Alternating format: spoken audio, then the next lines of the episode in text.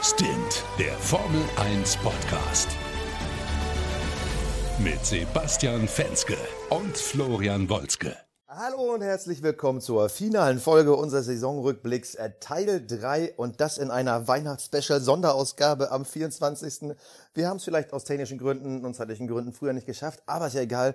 Dafür haben wir jetzt quasi ein Weihnachtsgeschenk für alle unsere Hörer. Und wenn ich von uns spreche, dann meine ich natürlich nicht nur mich, sondern auch meinen kongenialen äh, Compadre Florian, grüß dich.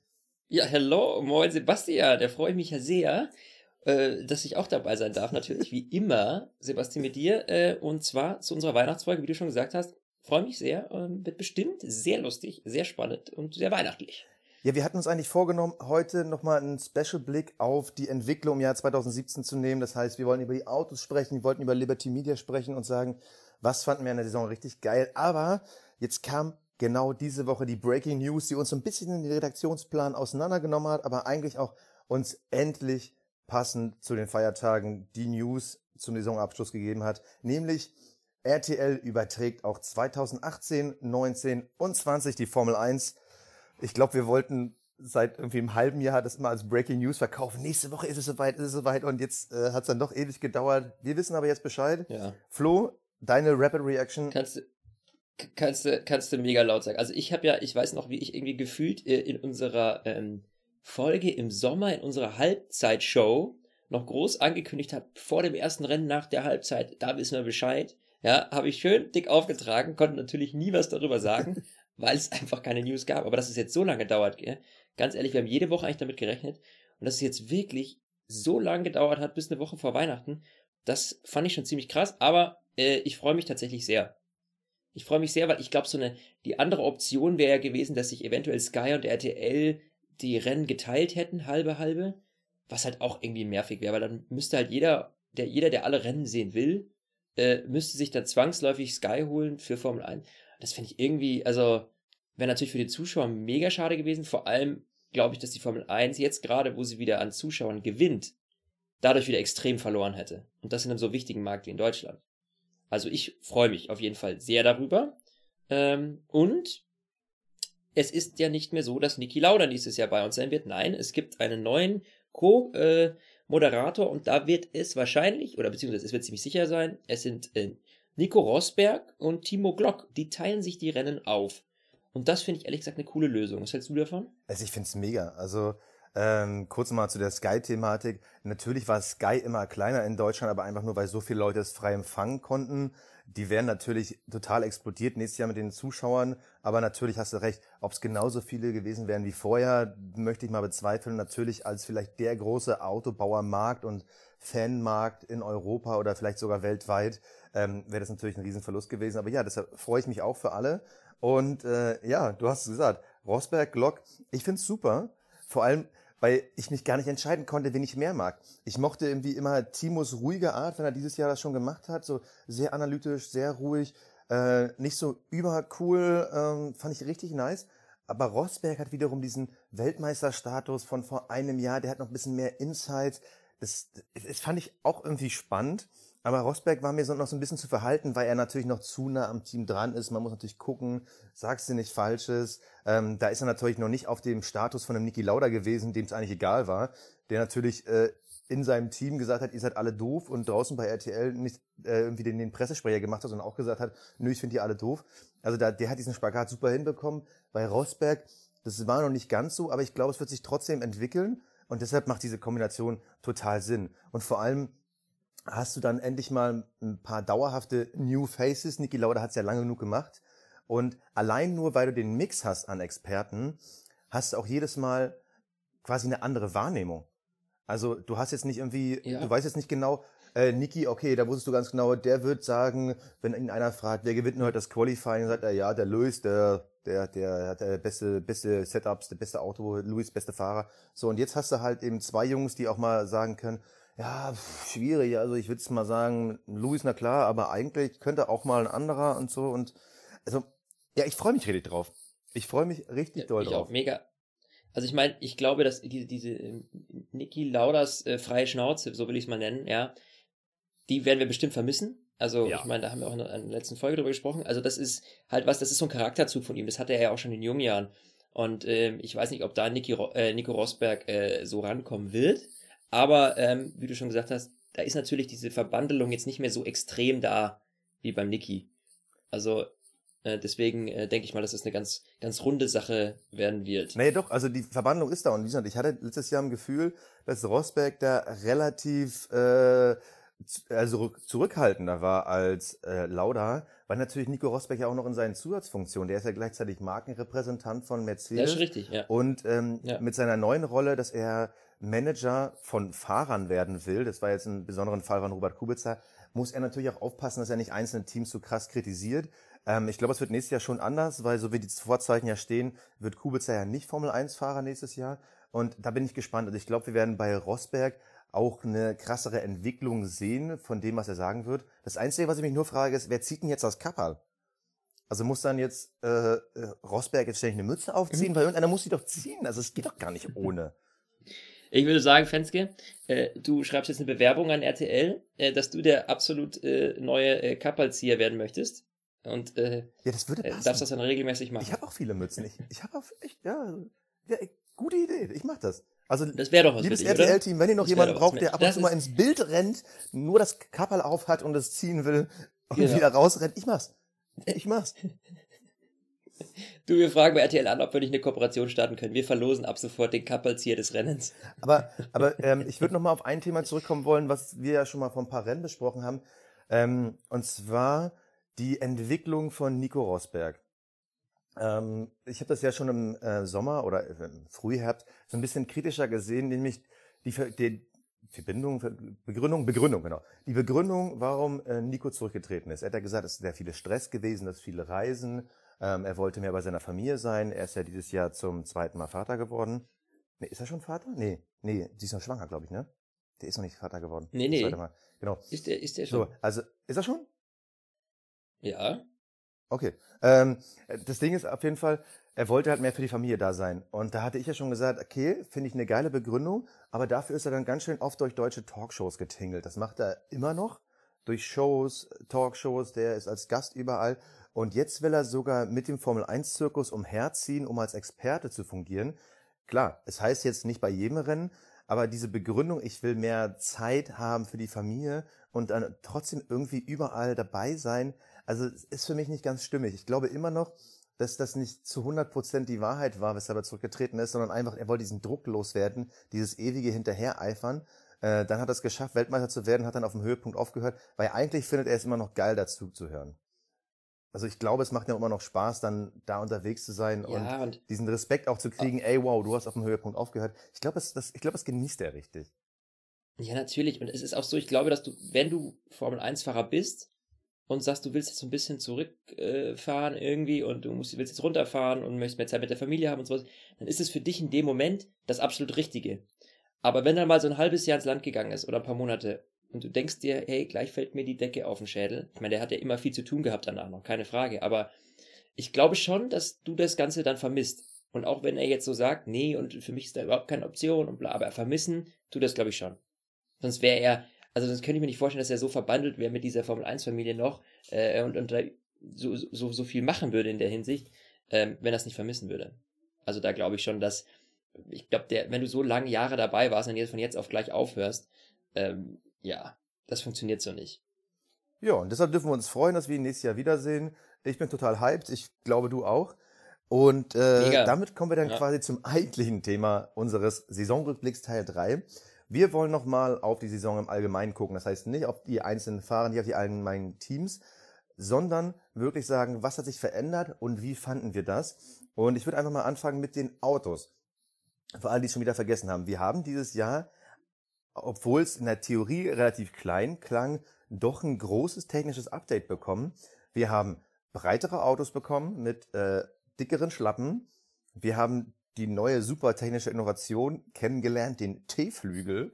Darüber können wir gleich nochmal sprechen. Äh, Und wir haben vor allem stabilere Reifen bekommen.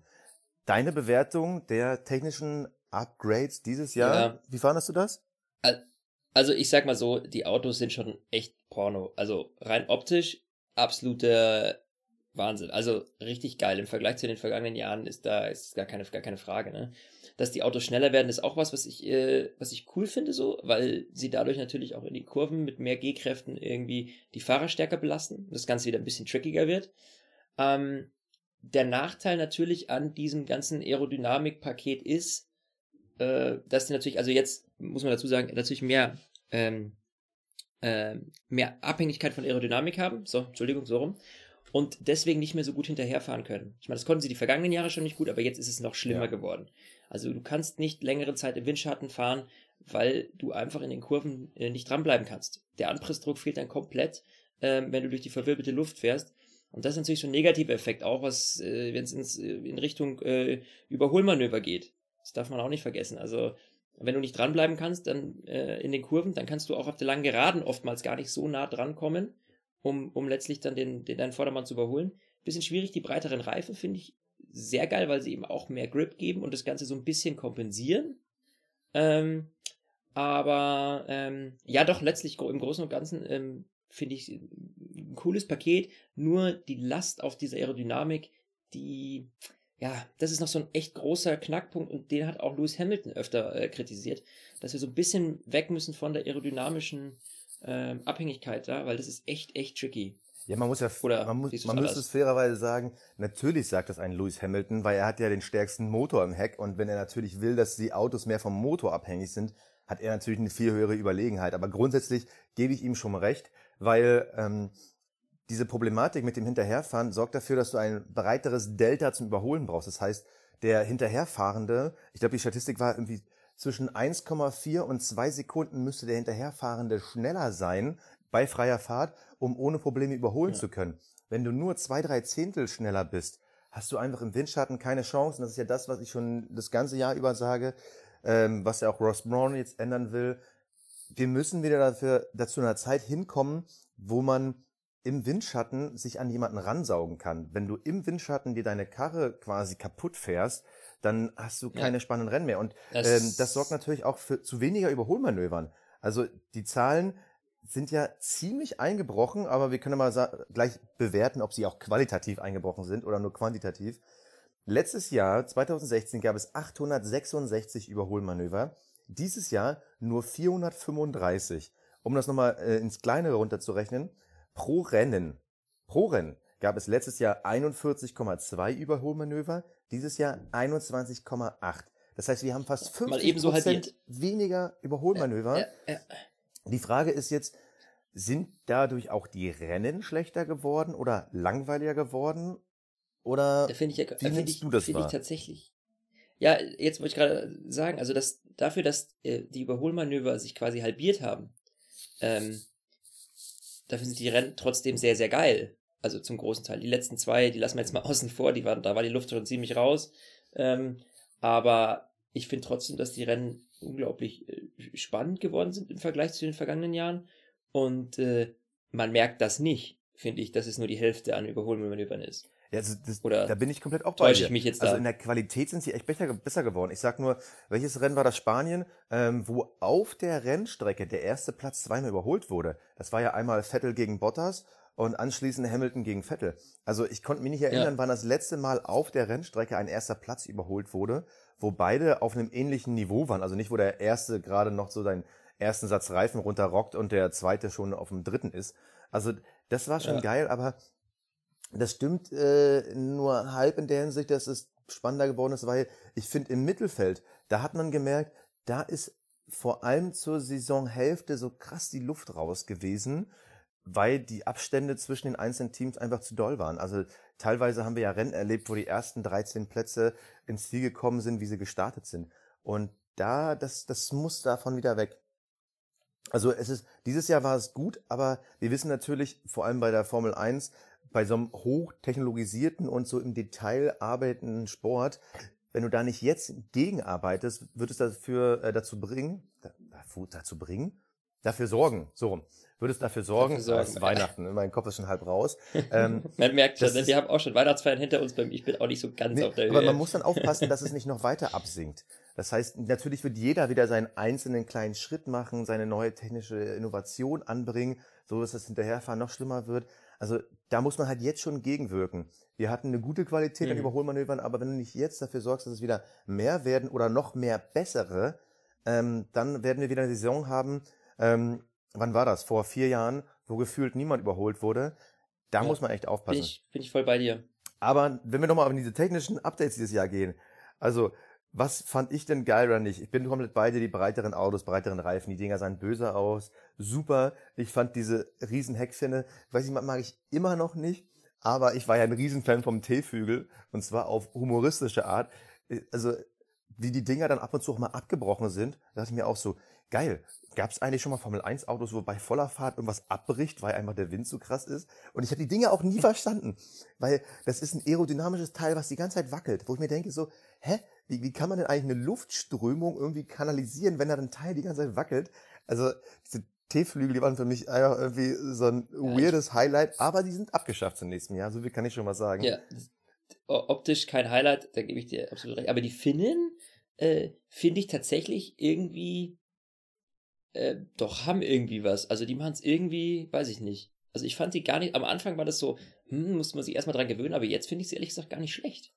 So rein optisch, ja. Also ich, ich mag irgendwie die, die klassische Silhouette, dass es quasi hinterm Fahrer ganz kurz hochgeht und dann wieder ab zur Motorenabdeckung. Dieses langgezogene, ich weiß nicht, also ich finde es jetzt nicht super hässlich, aber ich, ich mag es irgendwie nicht. Ja.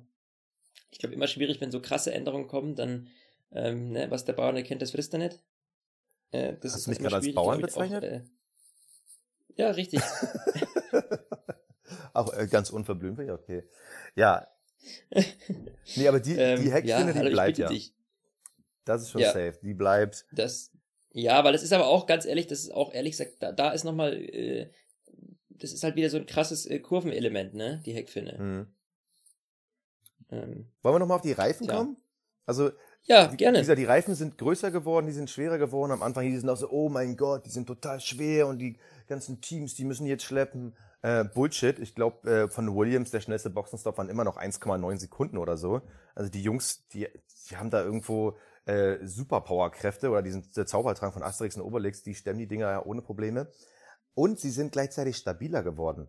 Also diese Zeiten, wo da Reifen komplett kaputt gehen und sich zerfressen, die sind vorbei.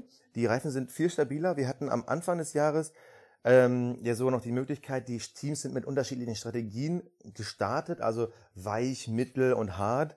Ähm, das hat sich natürlich im Laufe der Saison relativ eingepegelt. Aber ich muss sagen, diese Zeit, wo natürlich auch der Wunsch an Pirelli ging, kaputtbare Reifen zu machen, ähm, dass die vorbei ist, finde ich jetzt besser, weil man merkt schon einen anderen Drive, einen anderen Schwung. Bis auf jetzt, äh, wir erinnern uns vielleicht noch an das Silverstone-Rennen, wo die beiden Ferraris am Ende dachten, auch wir kriegen Pirelli-Reifen kaputt. Ähm, muss ich sagen, die stabileren Reifen haben mir gefallen, aber das hat wirklich im Laufe der Saison wieder daran äh, dazu geführt, dass die Le Leute, die Teams, die Fahrer sich darauf einstellen. Reifenmanagement ist zwar weniger, aber trotzdem noch da und damit auch wieder weniger Stops. Also findest du, die Reifen sind auf dem Weg in die richtige Richtung? Oder hättest du lieber Ja, wieder ein bisschen also- mehr abbauende? Naja, man muss da ein bisschen differenzieren, weil ähm, du kannst ja softe Reifen machen, die, ähm, sag ich mal, statischer, kontinuierlicher abbauen. Das Problem, das wir vor ein paar Jahren hatten, war, dass die Reifen von einer auf die andere Runde komplett eingebrochen sind. Und da ging ja gar nichts mehr. Da warst du ja dann plötzlich von jetzt auf gleich mal ebenso drei, vier Sekunden langsamer, äh, nur weil du gerade den Reifen zwei Runden zu lang gefahren hast. So, äh, das wollen wir natürlich nicht. Aber ich bin schon der Meinung, dass man weichere Reifen, die vielleicht nicht so lang halten, aber kontinuierlicher abbauen, somit, dass man da ein bisschen berechenbarer einfach mit planen kann auch. Ähm, das fände ich schon wichtig, weil es gibt ja nichts Schlimmeres, als wenn irgendwie gerade äh, äh, einer mitten am Überholmanöver ist und äh, keine drei Sekunden dranbleiben kann, weil die Reifen einknicken.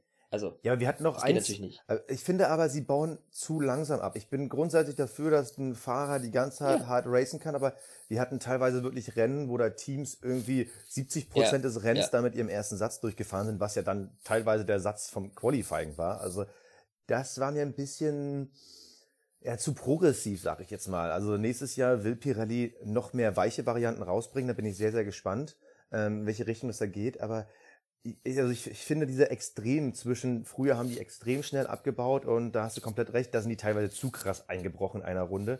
Und jetzt brechen sie fast gar nicht mehr ein. Wir hatten ja auch mehrmals dieses Ja. Jahr den Overcut. Das heißt also, der Erste ist in die Box gekommen und der Hinterherfahrende, der sonst normalerweise einen Nachteil hat, weil er eine Runde lang ältere Reifen fahren muss.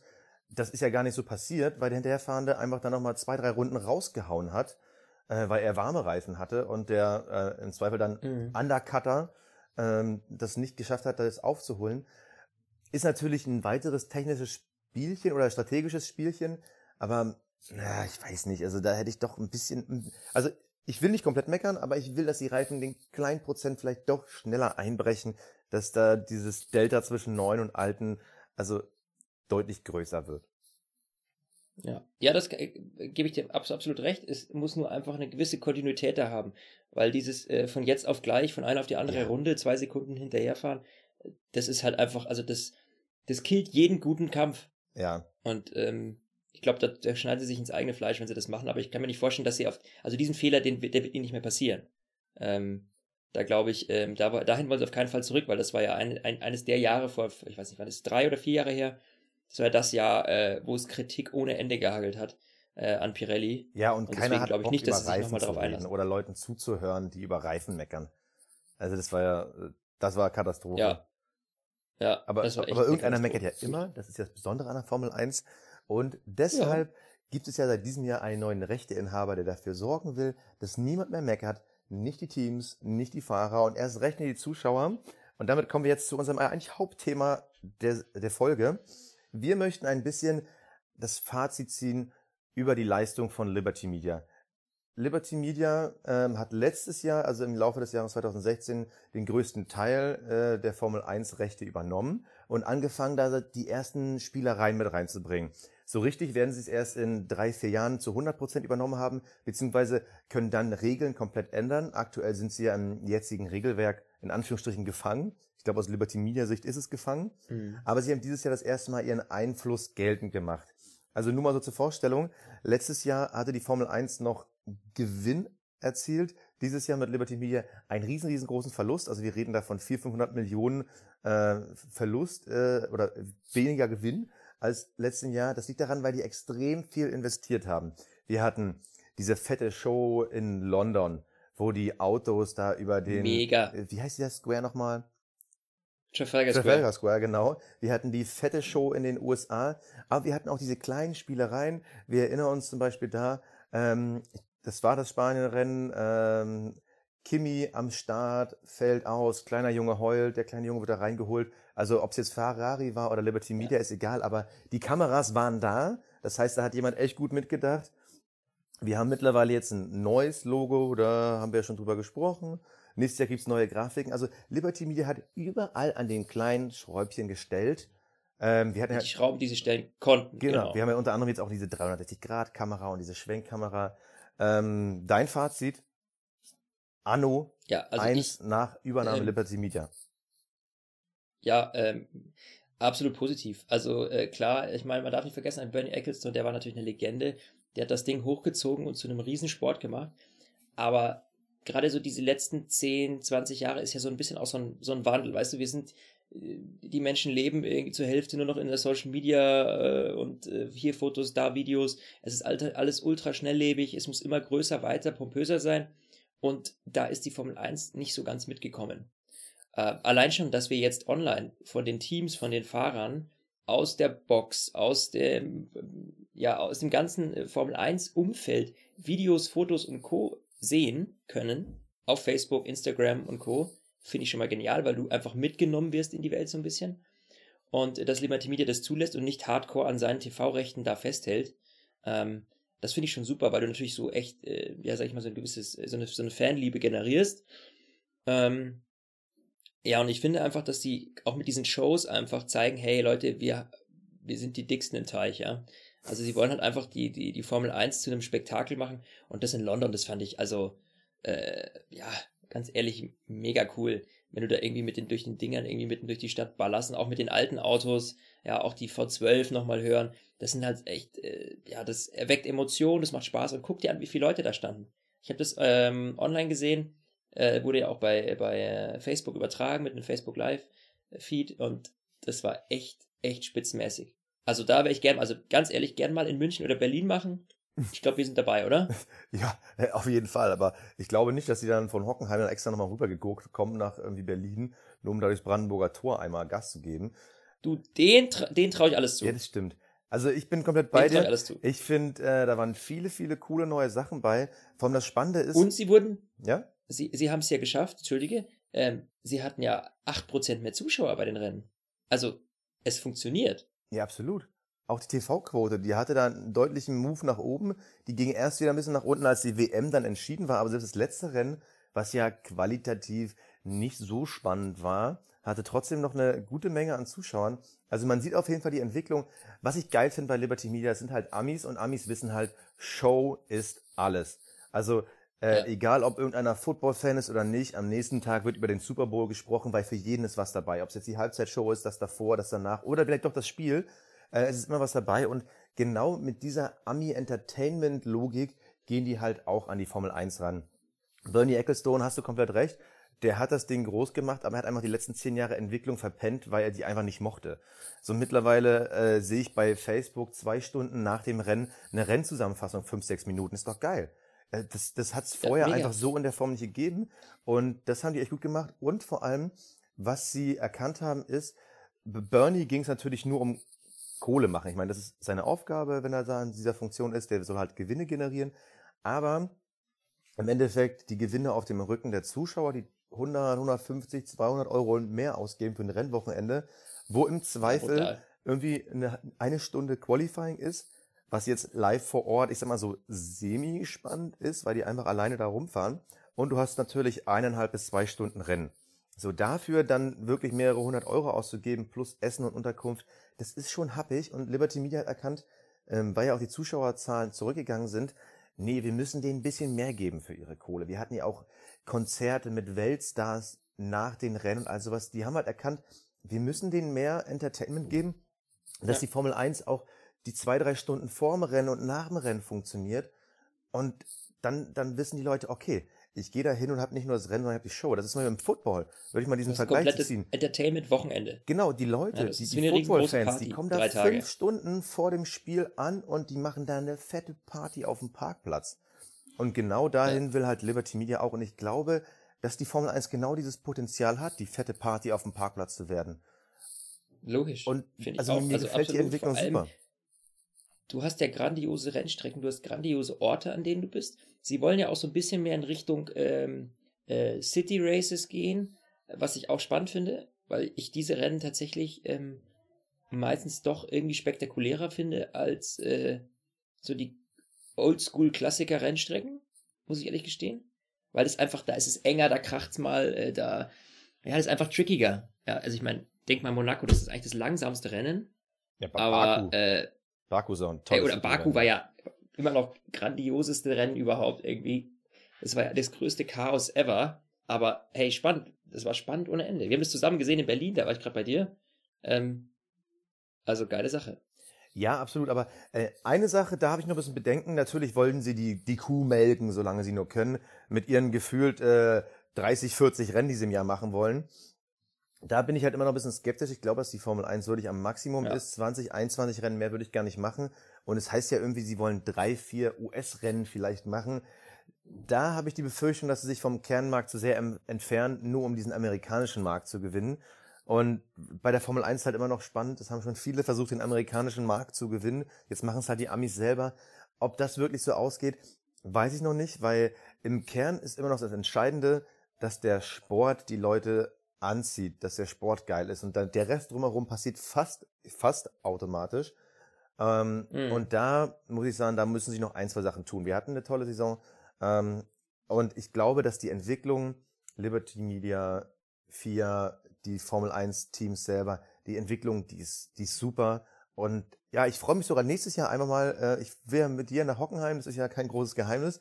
Ähm, und ich hoffe, dass wir einmal da die fetteste Show überhaupt erleben werden. Also Ja. es ist ja, also eigentlich müsste man ja sagen, der wichtigste Markt für Liberty Media. In England haben sie Gas gegeben, in Amerika haben sie Gas gegeben, die müssten ja in Deutschland doppelt so viel Gas geben. Also ich bin jetzt schon so ein bisschen hyped und aufgeregt, wie das wird. Also ich erwarte Mhm. da einiges. Ja. Du, ich, äh, ich, ich freue mich mega. Also ich finde, ich finde das, äh, die haben gezeigt, jetzt diese Saison, pass auf, in die Richtung soll es mit uns gehen. Und wenn die erstmal alles machen können, was sie machen wollen, na Halleluja. Also, dann scheppert's aber richtig. Glaubst du, Also sie glaub, werden das es sind halt schaffen, genau dass in Deutschland Ansteuer. Kampfjets mit deutschen Fahren über eine Rennstrecke fliegen? Es macht niemand, aber wenn es einem zutraut, dann Liberty Media. Wenn, äh, wenn wir es hinkriegen, dann mit Liberty Media, ja. Ich fänd's ja ziemlich geil. Ja, Wir werden sehen. Wir werden aus Genau. Hockenheim berichten. Äh, Also das werden wir uns ganz sicher angucken, was da alles noch passiert. ja, das, Aber Sebastian, ja, Liberty Media, ein Thema, äh, eigentlich mit die größte Story, aber es geht natürlich auch drum, äh, was sehen wir denn persönlich als die Story des Jahres an? Lieber Sebastian, jetzt möchte ich mal gerne hören, was war dein, deine Highlight-Geschichte äh, des Jahres oder möchtest du erst meine hören? Also ich bin so ein bisschen aufgeregt, weil dieses Mal, normalerweise sprechen wir uns im Vorhinein ja immer sehr intensiv ab. Oder mal so mehr oder Naja, mal so weniger. intensiv auch nicht, Also, also- wenigstens die Inhalte. Äh, So, aber dieses Mal steht wirklich auf dem Zettel nur ähm, Story des Jahres und jeder von uns beiden weiß nicht, was der andere erzählt. Deshalb, ich bin gespannt und ich würde es am liebsten wollen, dass du erst deine zuerst erzählst, weil ich ja, denke ich bin mir so ein fast. bisschen Ne? aufgeregt. Ich bin ich so ein bisschen vorstellen. aufgeregt. Ja, ja. Du willst einfach nur, dass ich vorlege und du da noch mal einen draufsetzen kannst, richtig? Ja, genau. Du hast es erkannt. Ja, dachte ich mir fast. Ja, okay, okay, akzeptiert. Hey, heute ist Weihnachten, schenke ich dir. Den kriegst du. Billigste Weihnachtsgeschenk ever. Ja, äh, meine Story des Fahr... des, äh, ja, im Grunde genommen ist eigentlich das äh, war ein riesen Aufreger-Thema. Ähm, ich würde es eher nennen, die Mimose des Jahres ähm, ist einfach Sebastian Vettel. Ähm, weil zum einen, also klar, der spannende Kampf, äh, der in der ersten Saisonhälfte geliefert wurde zwischen den beiden, am Ende ging es ja dann doch ein bisschen schlechter mit Ferrari, aber hauptsächlich eigentlich diese ganze Drama-Story von Baku. Ähm, als Sebastian ähm, da irgendwie mit Absicht Hamilton da in die Karre gefahren ist und danach noch groß tönt, also äh, er hätte ihn hier äh, ge- gebreaktestet und äh, äh, also sorry, da gibt's keine Ausrede. Also, wir haben es in 50 Kameraperspektiven gesehen, ja, sogar onboard, was da abging, ja, und sich dann nach dem Rennen und, und auch noch die, die Tage und Wochen danach, wenn man so offensichtlich im Unrecht ist, ja, sich trotzdem darauf zu versteifen, so starrsinnig zu sein und zu sagen, hey, äh, äh, ne, das ist, er hätte genauso eine Strafe kriegen müssen wie ich, das war ja dann die Quintessenz daraus. Also, sorry, aber da muss ich sagen, da erwarte ich von einem vierfachen Weltmeister doch ein wenig mehr. Und deswegen war das für mich, ähm, ja, zum einen die, die, die krasseste, äh, verrückteste Situation im Rennen irgendwie, wo jeder aufgeschrien hat und sich gedacht, hat er nicht gerade gemacht, hat er das wirklich getan? Das ist ja crazy. Und dann im Nachhinein auch noch dieses verbale Drama, was, das, was da hinterhergezogen ist. Äh, das war für mich absolut die, die Story des Jahres eigentlich, muss ich wirklich sagen. Also das war der größte, größte, äh, hatte den größten Gossip-Charakter, muss ich echt gestehen. Doch, auch so für uns aus journalistischer Sicht, glaube ich, war das so. äh, ja, kann man viel und gerne drüber reden, würde ich sagen. Aber jetzt äh, bin ich äh, ja äh, gespannt, äh, wie du das äh, jetzt hier, wie du da draufsetzt, mein Lieber. Also ich bin äh, komplett bei dir. Also wenn ich in Bildern denke, denke ich auch äh, Baku. Das war schon crazy. Aber ich, ich denke ja, also ja gut, ich, mein Thema ist auch visuell. Mein Highlight des Jahres, die Freundin von Jos Verstappen, ähm, die, äh, Amanda Soto. Nein, also sie, nee, die ist meine Randgeschichte des Jahres definitiv. Also ich Ja. bin ja ein totaler Fan. Äh, jetzt kam nämlich raus, total spannend. Also Amanda Sodre, Sodre, wie auch immer, also die halb so alte Freundin von äh, dem Papa von Max Verstappen. Ähm, jetzt kam ja raus, sie war letztes Jahr Grid Girl von äh, Max Verstappen. Also ich weiß nicht mehr in welchem Rennen, aber sie war auf jeden Fall Grid Girl und da hat Papa Jossi kennengelernt und da ist sie wieder die alte Formel 1 Legende, dass die Fahrer die Grid Girls vernaschen. Nee, die Papas von den Fahrern, die vernaschen jetzt die Grid Girls. Also das ist meine Randgeschichte des Jahres. Unglaublich. Ähm, also Leute, ihr müsst helfen, dass Amanda äh, noch viel populärer und bekannter wird bei Instagram. Sieht's noch ein bisschen dünn bei ihr aus. Ähm, folgt ihr einfach und ich hoffe, dann entstehen da neue Geschichten. Amanda, meine Side Story des Jahres. Sebastian, Du, na, ich, ist das dein Ernst? na, das Ding ist, sie hat, sie hat immer ihren Lippenstift in der Farbe ihres Oberteils. Also das ist, und teilweise trägt sie als Babyblau. Und, super. Und daneben der alte Knacker Jos. Also Oh. wirklich, also mein, meine Randgeschichte, aber ähm, um auch, Deswegen, um auch ein bisschen was Sportliches mit einzubringen. Meine Hauptgeschichte und ich bin echt traurig. Ich bin echt traurig, ähm, weil damit stirbt natürlich eine beliebte Rubrik bei uns. The Power of Dreams, der äh, Leitspruch von Honda. Ähm, meine Geschichte des Jahres ist einfach das Desaster und natürlich die Art und Weise, wie ähm, Fernando Alonso damit umgegangen ist. Für mich die Geschichte des Jahres wirklich das Desaster bei Honda einfach nur, ich, ich könnte mir das stundenlang anhören, äh, The Best of äh, Funksprüche von Fernando Alonso, ähm, no power, no power, engine failure, always the same. Uh, this engine is worse than the last engine, and I don't know what are you doing, what happened here. Um, I'm just ja, driving for fun. Also geil. Ich könnte mir das stundenlang anhören, die Funksprüche von Fernando Alonso, was der dieses Jahr über diese Honda-Nudel gemeckert hat und trotzdem immer noch äh, so cool damit umgegangen ist, wenn er außerhalb vom Auto war. Er rennt in die Fans rein, er hat da seine Sommergrüße äh, da aus dem Paddock. Also unwahrscheinlich geil. Und leider ist es echt so, dass Honda und Alonso getrennt werden. Da geht's ja gar nicht ja. darum, äh, äh, was mit äh, dem Team passiert oder welchem Motor jetzt, sondern die traurige Geschichte ist wirklich, Honda und Alonso werden getrennt. Und ach, was, was haben wir uns denn über diese Geschichte gefreut? Also, ja, aber wer weiß, vielleicht gibt es ein, ein, ein, weiß ich, ein neues Renault-Drama und wir dürfen uns auf eine zweite Saison mit einem frustrierten Alonso freuen. Nee, das kann ich mir nicht vorstellen. Das kann ich mir nicht vorstellen, weil das kannst du ja. kaum noch toppen. Ich sag nur, im letzten Rennen, er hat ja. ja wirklich, das fand ich so geil, er hat es wirklich in jedem Rennen durchgezogen und im letzten Rennen äh, ist er ja äh, nach der Zieldurchfahrt hat er ja noch ein paar Wheelies gemacht und ein paar Donuts mit den äh, Reifen gedreht. Und er sagt dann zum Team, keine Sorge Jungs, ich trainiere schon fürs nächste Jahr. Also er hat wirklich von der ersten bis zur letzten Minute den Honda Diss einfach durchgezogen. Und das fand ich geil, weil Alonso weiß, ähm, ey, auch wenn ich schlecht fahre, ich muss meinen Fans, meinen Jungs da draußen und den Mädels natürlich auch, äh, denen ja, muss ich was bieten. Geil, geil, geiler Typ. Weißt du, er, er, ist, er ist in der Situation, er kann sich halt auch leisten. Ich glaube, ein jüngerer Fahrer hätte nicht die Eier, über sein eigenes Team so dermaßen herzuziehen, äh, weil du riskierst natürlich damit auch einfach dann zu sagen, okay, Freund der Sonne, du meckerst nur, nächstes Jahr kannst du schauen, wo du bleibst. So, und bei ihm ist halt einfach scheißegal, weil er ist halt einfach der Oberbabbo ja. und äh, kann sich solche Sprüche halt einfach leisten, ja. Ihm ist halt einfach scheißegal.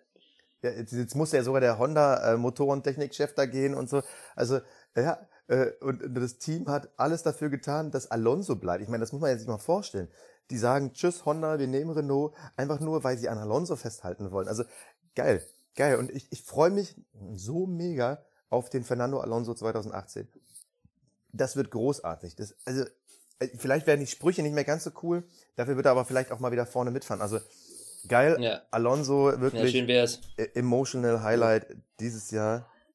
Ja. Dann, also Alonso, ähm, geiler Typ. Äh, wir müssen aber, bevor wir uns jetzt wirklich final unsere Winterpause verabschieden, äh, müssen wir jetzt noch eine Sache klären. Und zwar, die Leute, die uns schon länger zuhören, die wissen es natürlich schon. Wir müssen uns ab und zu so ein bisschen betteln. Wir haben immer regelmäßig in unseren äh, Rennanalysen, aber auch in den Update-Shows, ähm, haben wir so kleinere Wetten, wo wir gegeneinander antreten. Was glaubst du? Äh, äh, nee, ich glaube was total anderes. Und wir hatten natürlich auch unsere Quiz-Shows, äh, nee, Quiz-Rubriken so rum. Und es gab für jedes Mal, wenn jemand gewonnen hat, gab es einen Punkt. Wir haben aber die Wetten nie wirklich ausgewertet, weil wir uns die wirklich für das Saisonende vornehmen wollten. Und jetzt kommt der große Punkt und dann musst du vielleicht so einen dramatischen Tusch oder sowas einspielen. Ähm, jetzt kommt der finale Punkt, jetzt wird geklärt, wer war denn der Wettgott 2017. Hast du eine Vermutung, wie, wie du abgeschnitten hast? Ich, ich, ich habe eine, ich, ich, ich, ich dachte, ich hätte schlimmer versagt, als es eigentlich, glaube ich, ist. Aber ich glaube, du hast gewonnen, Sebastian. Ich will es nur ich glaube es fast. im Schnelldurchlauf gehen wir es mal durch.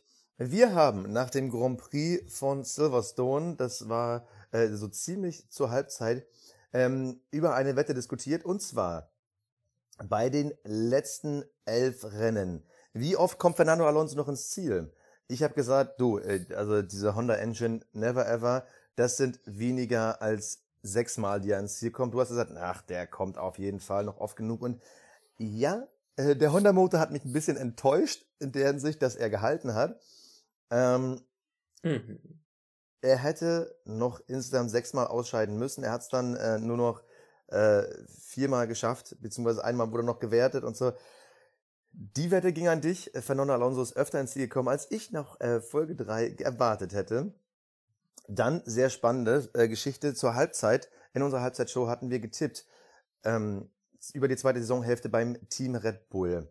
Da war es ja so, Max Verstappen hatte extrem großen Rückstand punktemäßig, weil er so viel ausgefallen ist. Und da habe ich einfach mal Kraft meiner visionären äh, Möglichkeiten gesagt, In der zweiten Saisonhälfte holt Max Verstappen mehr Punkte als Daniel Ricciardo und möchtest du es selber vermuten? Ja, du hast mal wieder gewonnen. Das war mein erster Punkt diese Saison. Natürlich waren da die zwei Siege, die da reingespielt haben und unwahrscheinlich viel Pech bei Daniel Ricciardo. Ja. Also es war, es war wirklich knapp am Ende, aber ähm, ja. ich äh, habe das Ding durchgezogen und ins Ziel gerettet. Dann natürlich, da muss ich zugeben, da war ich sehr leichtfertig. Auch das in unserer Saisonrückblick, äh, äh, Quatsch, in unserer Halbzeitshow. Ähm, Kimi Räikkönen wird noch ein Rennen gewinnen.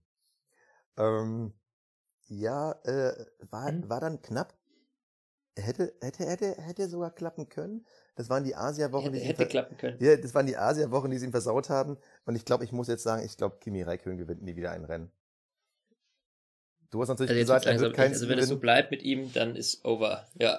Ähm, ja, also du hast gesagt, er macht's nicht. Ich habe ich hab noch an ihn geglaubt, aber naja, das war dann die 2-1-Führung für dich. Dann ging es um die Weltmeisterschaftswette. Du hast gesagt, Vettel gewinnt. Ich habe gesagt, Luis gewinnt. Da ja. du mir das aber nicht so leicht durchgehen lassen wolltest, habe ich noch einen draufgepackt und gesagt, Bottas wird Zweiter. Und oh, da bin ich ja. sauer. Also die geht quasi unentschieden. Keiner von uns beiden kriegt da einen Pfund. Aber ich war so eng, also es war so knapp, dass Bottas noch Zweiter wird. Ja. Also, oh. Ja, für mich war das auch so, dass ich eigentlich mit Lewis Hamilton gerechnet hatte, aber wir haben das ja im Sommer da auch dann, äh, ich weiß nicht, ich wollte irgendwie vielleicht ihm damit irgendwie imaginär einen gewissen Push verleihen, äh, damit er gewinnt und einfach mal so dran glauben. Ja, dann, naja, dann hätte klappen können. Der, wenn das, äh, wenn die erste, wenn die zweite Saisonhälfte genauso spannend gewesen wäre wie die erste, äh, was den Zweikampf da angeht zwischen Hamilton und Vettel, dann hätte das gut klappen ja, können. Ja, wir haben, wir haben es zum letzten Mal ausgerechnet, äh, für alle, die es noch nicht gehört haben. Wir haben natürlich schon zwei Folgen Saisonrückblick gemacht. Ähm, da habe ich nochmal nachgerechnet. Vettel hat die WM quasi selber verloren. Ähm, nicht unbedingt Lewis gewonnen, sondern Vettel hat die ja. WM in, ja, oder in Verbindung mit technischem Pech quasi selber liegen lassen. Ähm, was zu einer anderen Geschichte führt, wir haben äh, darauf getippt, ähm, beziehungsweise ich habe darauf getippt, Lewis Hamilton wird die Pole in Singapur holen. Das war mal eine bisschen weniger spannende Wette. Hat er aber nicht gemacht. Das war für dich die 3-1-Führung, bevor es dann zu dem, ja, Worst Case ist vielleicht das äh, falsche Wort, sondern dem Worst Case für dich. Und zwar nach Folge 10 habe ich Kraft meiner visionären Fähigkeiten der Nostradamus der Formel 1 gesagt, Julian Palmer wird oh in seiner Formel 1 Karriere noch Punkte holen. Und entgegen aller Wahrscheinlichkeiten, und das war vielleicht so der, der Niederschlag der Saison für dich, hat er es geschafft. Ja, absolut. Du hast gesagt, das, das kann doch nicht sein. never ever wird dieser Junge je Formel 1 Punkte holen. Ich habe gesagt, doch, doch, doch, es wird kommen. Jetzt, wo keiner mit ihm rechnet, wird es passieren. Und es ist passiert. Das war äh, mein Anschlusstreffer, 3-2 für dich. Und dann auch noch die Geschichte. Als bekannt wurde, dass äh, Carlos Sainz zu Renault wechselt, habe ich gesagt, kein Ding. Der Sainz im ersten Rennen, der wird punkten. Ich hätte dich sogar absichtlich auf Glatteis geführt und gesagt, ach, neues Team, der muss sich noch dran gewöhnen, weil ich dachte mir, ah, nee, mhm. der Flo, der wird, der wird äh, sagen auch, dir. nee, ich habe dich dann so lange so in diese Richtung gedrängt, das kann gar nicht sein. Ich werde mich so rächen. Das kann ich gar nicht sein, dass du gesagt hast, so rächen. ja, okay, Carlos Sainz im ersten Rennen Renault, nee, hast recht, also nee, das ist, also, das ist unwahrscheinlich, hat er dann doch gemacht.